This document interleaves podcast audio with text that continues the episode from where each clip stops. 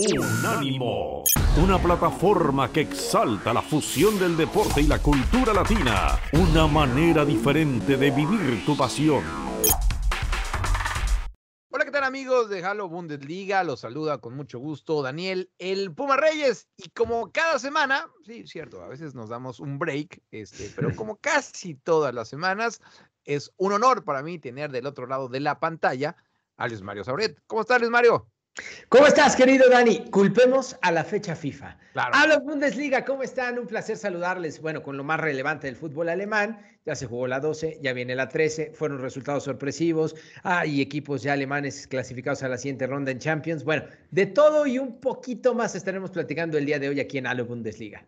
Me gusta eso, de todo y un poquito más, porque ese poquito más, Luis Mario, eh, sabemos que está esta cuarta oleada del coronavirus Sí. en eh, Europa. Y bueno, pues eh, hay un jugador en específico del Bayern Múnich que ha sido protagonista de portadas, no, sale, no solo de, de- de diarios deportivos, Luis Mario, sino también de opinión general y, y- y de portadas normales. Estamos hablando de Joshua Kimmich, que em, como se eh, envolvió en la bandera de los antivacunas. Y bueno, eh, como es la vida, Luis Mario, tuvo contacto con eh, un positivo, bastante estrecho ese contacto, y lo que reporta por ahora Bild, por ejemplo, es que él también es positivo de coronavirus. Así que mucho ojo con lo que está Mira, pasando. eh, con- eh, es, que, eh, es que Joshua Kimmich, eh, Serge Gnabry, el caso de Eric Choupo-Moting, que también está eh, como COVID positivo, eh, son futbolistas pilares importantes. Eh, Jamal Musiala, este jovencito que también se había pronunciado eh, con respeto a la gente que se vacunaba, pero él abiertamente había dicho que no le interesaba eh, vacunarse contra el COVID-19. Es, es de llamar la atención, Dani. Y bueno, estas medidas que están colocando en el país alemán va- llama la atención porque ya lo vimos en Holanda, tú lo viviste, fuiste a una eliminatoria en Rotterdam en donde no hubo un solo aficionado en las tribunas, precisamente para prevenir eh, un rebrote mayor, porque rebrote ya hay en Europa. Sí, sí, sí, sí, sí. Y, y- y, bueno, los números siguen subiendo, así que vamos a ver qué es lo que pasa con la afición en la Bundesliga. Ahora sí, Luis Mario, vámonos con lo que pasa en la cancha, que realmente es lo que la gente aquí en Haro Bundesliga quiere escuchar. Sorpresón lo que ocurrió, pero sorpresón. Si alguien le puso un dinerito a Augsburgo, créanme que, que no te voy a decir que se hicieron millonarios, pero de que Ah, sí, sí, sí, sacaron una buena lana. ¿Cómo no? Se ha haber Sí. pagado muy bien. A ver, y más cuando al minuto 23 Pedersen abre el resultado, luego André Han 2-0, y ya en ese momento, te voy a decir algo, sí intentó el Bayern, pero no encontró la, la, la- la fórmula para poder vencer al cancerbero del Augsburg, un Rafael eh, que juega bastante bien al fútbol, pero el resultado no de la jornada, para mí el resultado de lo que va del torneo, porque el Augsburg estaba en zona de descenso, en zona de promoción, y con eso dio un pequeño brinco. Sí, no le garantiza todavía la permanencia, pero un brinco importante. Oye, eh, le ganaron nada más y nada menos que a- a- al todopoderoso Bayern Múnich, que tiene toda la pinta que va a ganar esta Bundesliga, como no podría ser de otra forma, y que también es de los favoritos en llevarse la Champions League. Así que, sin lugar a dudas, este 2 a 1 de Augsburgo, eh, híjole, yo sí creo que de toda la jornada, y estoy haciendo memoria de los demás resultados en toda Europa, Luis Mario, creo que fue el más sorprendente. De, de ahí en fuera, Ah, creo que supuesto.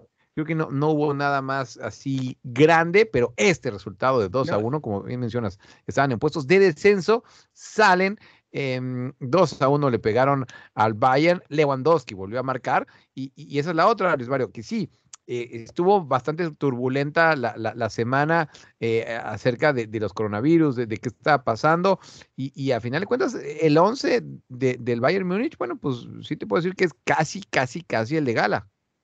Sí, totalmente. No perdamos de vista un tema. Sí, la fecha FIFA eh, de alguna manera afecta a ciertos equipos. Cuando revisamos el plantel que saltó al terreno de juego, como bien señalas, tiene un plantel principal, el mismo que juega cada fin de semana, el mismo que juega en la UEFA Champions League. Eh, cuando volteas a la banca, te das cuenta que también tienen futbolistas importantes. Alfonso Davis entró de cambio, por citar un ejemplo, a los amigos de América Latina que están al pendiente de la CONCACAF. O sea, el plantel fue de lujo. El triunfo fue muy bien merecido para el Augsburg, que hizo de muy buena manera las cosas en el terreno de juego. Y dio ese brinco que, como bien señalabas. Ahora, por otro lado, el Bayern después llega a la UEFA Champions League y se desquita con un triunfo contundente. no pasa absolutamente nada, enfrentando al Dinamo Kiev, pero otra vez Robert Lewandowski haciendo presencia en el gol con una anotación espectacular. O sea, parecía de, película, Dani. El clima, estaba nevando. El resultado, estaba haciendo un partido, digamos, un poco trabado por las condiciones del, del, terreno de juego. Con un Bayern ya clasificado que podríamos pensar que se iba a tirar un poquito, a echar la flojera. No, ¡pum! Aparece Robert Lewandowski con una chilena, una chilena espectacular. Nos habla de que hoy por hoy, no solamente el balón de oro, ¿eh? este merece FIFA de Best. Sí, sí, sí, no, ahí firmo debajo todo lo que acabas de mencionar. Em, qué, qué, qué, golazo de, de, de, Lewandowski. Oye, y ahora que mencionaste lo del FIFA de Best, uff, ya, ya estaremos metiéndonos e, en algún otro programa acerca de quién se lo va a llevar. Yo sé que tú también incluso en Diario Fox Sports has puesto este o has postulado a Lewandowski. ¿eh? Te he escuchado, te he escuchado más de una, de una ocasión, pero yo sé que aquí es la Bundesliga, pero te tengo que romper el corazón. Me parece que Lionel Messi se lo va a llevar. Amigo, ¿por qué? ¿Por ser campeón de la Copa América? Correcto. Y, pero si quieres, pero revisa las estadísticas. a ver, rápido. Hoy es goleador de la, de la Bundesliga con 14. Nadie le persigue. La temporada pasada rompió el récord de goles en un torneo alemán que le pertenecía a Gerd Müller. Estuvo parte lesionado. Nah, es un avión. No, Lewandowski en mi equipo, siempre.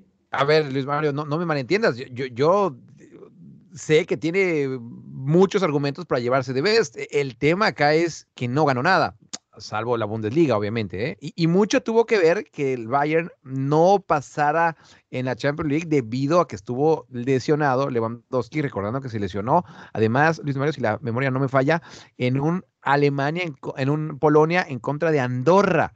Andorra. Sí, eh, sí, y debido a eso no, no pudo estar en la eliminatoria en la que el PSG le ganó al Bayern Múnich, que aparte fue una eliminatoria mm, de las más locas que hemos visto. Si hubiera estado Lewandowski, digo, estamos hablando de hipotéticos, Luis Mario, pues estoy seguro que el Bayern no perdería esa eliminatoria. Y, yo me acuerdo, Dani, que eh, incluso el Bayern en aquella ocasión había mencionado o le había solicitado al propio Robert Lewandowski no asistir a la eliminatoria. Cierto y se negó a la petición del Bayern, llevando su presencia a ese compromiso. Y bueno, pues la historia ya la contó Dani. El Bayern sigue siendo líder, ¿eh? a pesar de la derrota, con 28 puntos. Uy, eh, pero le están pisando los talones. Le están, pisando, los, talones. Y son buenas noticias porque el Borussia Dortmund ganó dos goles por uno, lo cual pues también confirma al equipo del Dortmund sin la presencia de Erling Haaland digamos, no como un candidato, pero sí como un equipo que puede ponerle un poco de presión. Inició ganando, le empataron y al final Marcos Royce definió. El Dortmund siempre es garantía. Reitero, no creo que le alcance para pelear al final la temporada con el Bayern, pero, pero sí creo que puede de alguna manera eh, meterle esa presión, ¿no?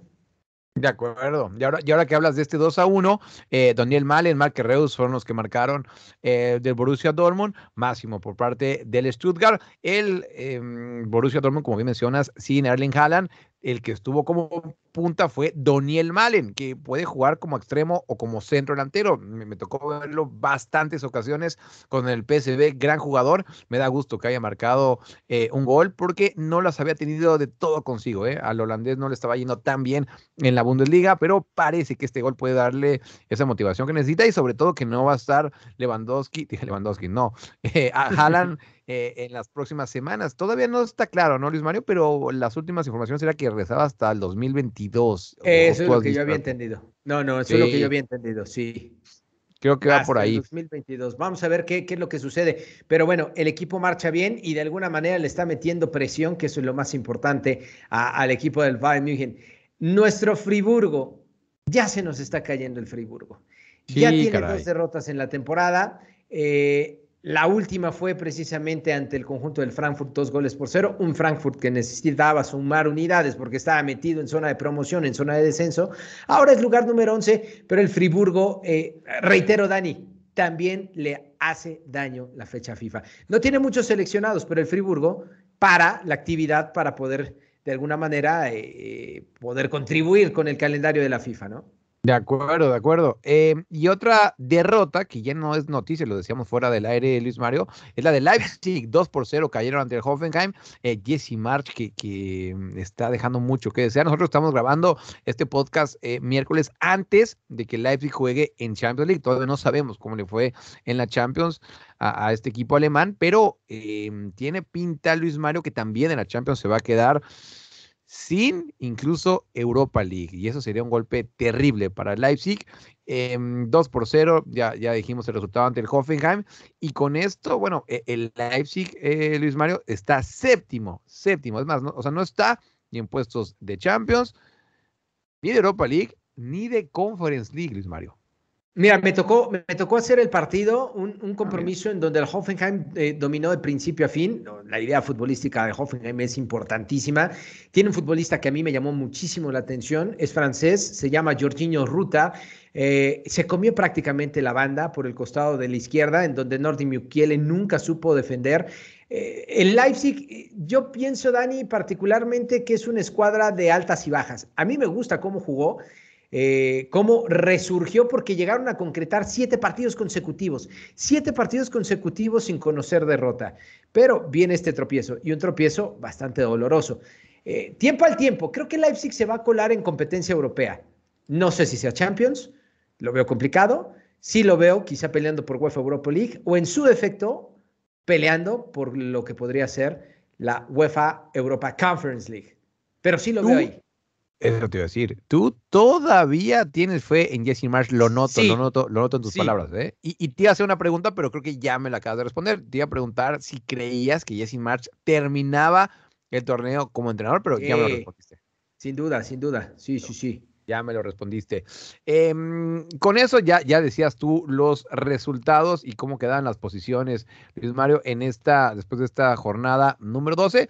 Eh, mencionaste los que están arriba, bueno, mencionar los que están abajo. El Greuther Fürth, que no ve la suya, y yo creo que, que ya tiene que estar pensando- Descendido. Sí, oye, en una de esas, Luis Mario, y podría ser el equipo que descienda a- eh, em, de, for- de la forma más temprana en alguna liga. ¿eh? Di- Dirían algunos puristas, prematuramente, ¿no? Que Claro. Sí, estoy de acuerdo, estoy de acuerdo. Un punto, un punto solamente. Armina Bielefeld tiene nueve y el Stuttgart tiene diez. El Stuttgart por ahora estaría jugando ese em, partido que decide si se quedan en la, en la Bundesliga o si se van a la Bundesliga 2. Después de ese triunfo del Augsburgo, eh, están fuera de el, los puestos de descenso. Vámonos con la jornada número 13. Yo digo los del viernes y los del sábado, Luis Mario lo va a rematar. Eh, Venga. son los que remata Luis Mario. Stuttgart en contra del Mainz, que ese se juega el viernes, y el sábado hay muchos partidos, como suele ser la constante en la Bundesliga. El Hertha de Berlín en contra del Habsburgo. El Bochum va a enfrentar al Friburgo. Luis Mario Saboret, Colonia, no, dije el Friburgo, yo sé que tienes un poquito de tu corazón con ellos, pero el que sí es tu equipo, que aparte ganó en la jornada 12, es el Borussia Mönchengladbach, que va en contra de Colonia, una de mis ciudades favoritas en Alemania. El Greuther Fürth va en contra del Hoffenheim, no, no veo sinceramente cómo se puedan salvar. Y el Wolfsburgo enfrenta al Borussia Dortmund. Y en el partido de la jornada, no solo porque juega el Bayern Múnich, sino también porque va a estar en los micrófonos de Unánimo Deportes. El Bayern Múnich va a enfrentar al Arminia Bielefeld. Mientras tanto, el domingo, Eintracht Frankfurt frente al Unión Berlín es buen partido. Y el cuadro de Jesse March, que ya lo comentábamos, el Leipzig frente al Leverkusen. El domingo cierra bien, ¿eh?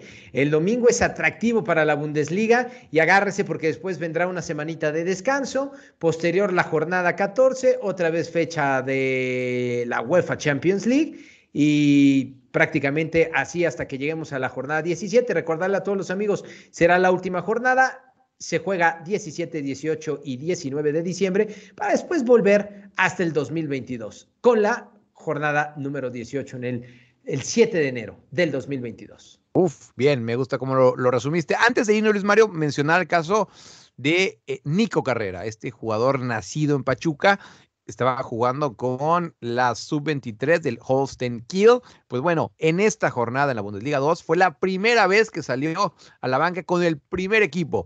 El debut está cada vez más cerca para Nico Carrera y acá, obviamente en Halo Bundesliga, se los vamos a traer y les vamos a platicar qué está pasando con este joven jugador. México-americano, recordando que estuvo en el Mundial Sub-20 con Estados Unidos, pero, pero, Luis Mario, te digo de muy buena fuente, que México, México todavía está en la carrera, ¿eh? más, más que presente. Solo falta que en México volteen, volteen a ver a Nico Carrera. Luis Mario, algo que se nos ha quedado en el tintero. Simple y sencillamente seguir el camino de los futbolistas que están en Alemania, estos antivacunas o que no se han vacunado para ver qué es lo que sucede porque ya los sancionaron, eh, reducción de salario o al menos no les pagarán el tiempo que estén fuera. El caso de Robert Lewandowski que sigue anotando goles. Dani, estoy casi seguro que la próxima semana en Halo Bundesliga volveremos a platicar de, de Lewandowski con un gol más a su cuenta personal. De acuerdo. Esto fue Halo Bundesliga la verdad, Luis Mario, yo sé que siempre lo digo, pero es que así lo siento. Siempre es un honor estar contigo y hablar de esta liga que tanto nos apasiona a los dos y aparte charlar de la vida de vez en cuando cuando nos juntamos casi todos los miércoles. Yo soy Daniel Reyes, a nombre de Luis Mario Sauret, de Tomás Colombo y todo el equipo que hace posible que lleguemos hasta sus teléfonos, sus computadoras, no importa dónde nos estén escuchando, lo importante es que están ahí del otro lado. Les doy las gracias, nos escuchamos la próxima semana. Unánimo, una plataforma que exalta la fusión del deporte y la cultura latina, una manera diferente de vivir tu pasión.